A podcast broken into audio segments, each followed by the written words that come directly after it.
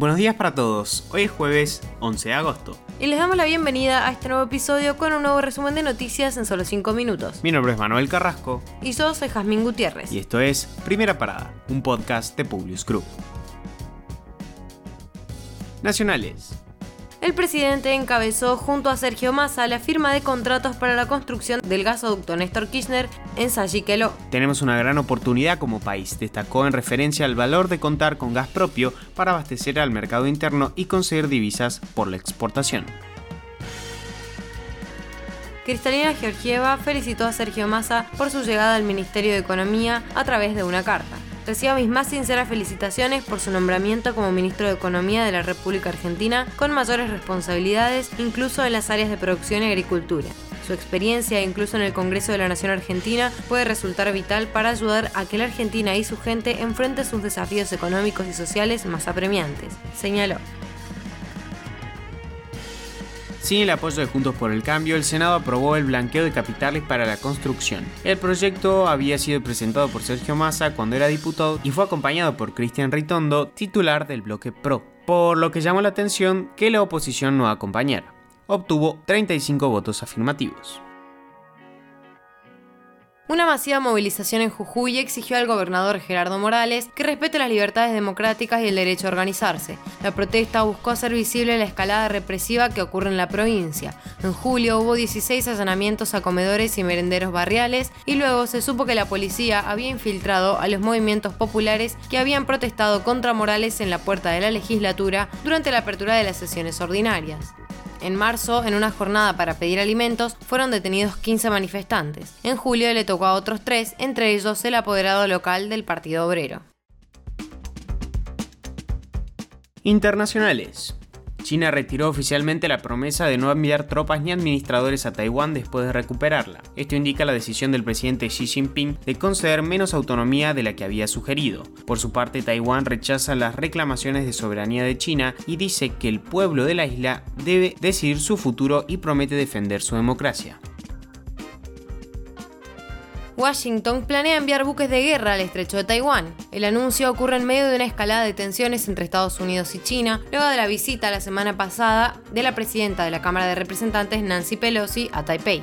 El subsecretario de Defensa para Política declaró al respecto, nosotros vamos a seguir volando, navegando y operando donde quiera que nos permita la ley internacional, lo que incluye el estrecho de Taiwán y seguiremos permaneciendo junto a nuestros aliados y socios en la región. El expresidente de Estados Unidos, Donald Trump, se negó a responder preguntas ante la Fiscalía de Nueva York que investiga su empresa inmobiliaria. El magnate se acogió a la quinta enmienda de la Constitución sobre el derecho al debido proceso y a la no autoincriminación.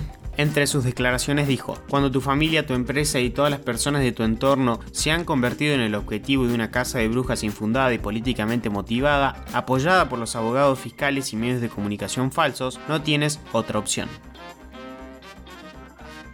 Por otro lado, Donald Trump también se quejó este miércoles de que le habían prohibido volver a entrar a su casa del complejo turístico de Florida y sugirió que los agentes del FBI podrían estar plantando pruebas allí, ya que tampoco dejaron que nadie se acercara. Por su parte, su abogada aseguró que el FBI se llevó aproximadamente 12 cajas de la residencia. La declaración jurada con la que la documentación que detalla cuál fue la causa probable con la que se obtuvo la orden de registro estaba sellada.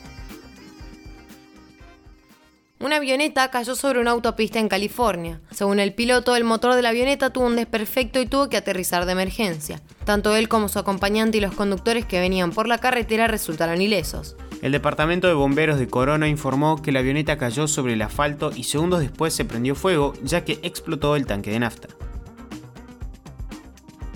Ucrania acusa a Rusia de usar la central atómica más grande de Europa como un escudo nuclear. Se trata de la planta de energía nuclear de Zaporizhia. Ucrania y Rusia se han acusado mutuamente de poner en peligro la seguridad de la misma. Los ministros de Relaciones Exteriores del G7 exigieron este miércoles que Rusia devuelva de inmediato el control de la planta a Ucrania, aunque se considera poco probable que Moscú lo haga. Crimea se convierte en el nuevo foco de la guerra en Ucrania, mientras el presidente ucraniano declaró, esta guerra rusa contra Ucrania y contra toda Europa libre comenzó con Crimea y debe terminarse con Crimea con su liberación.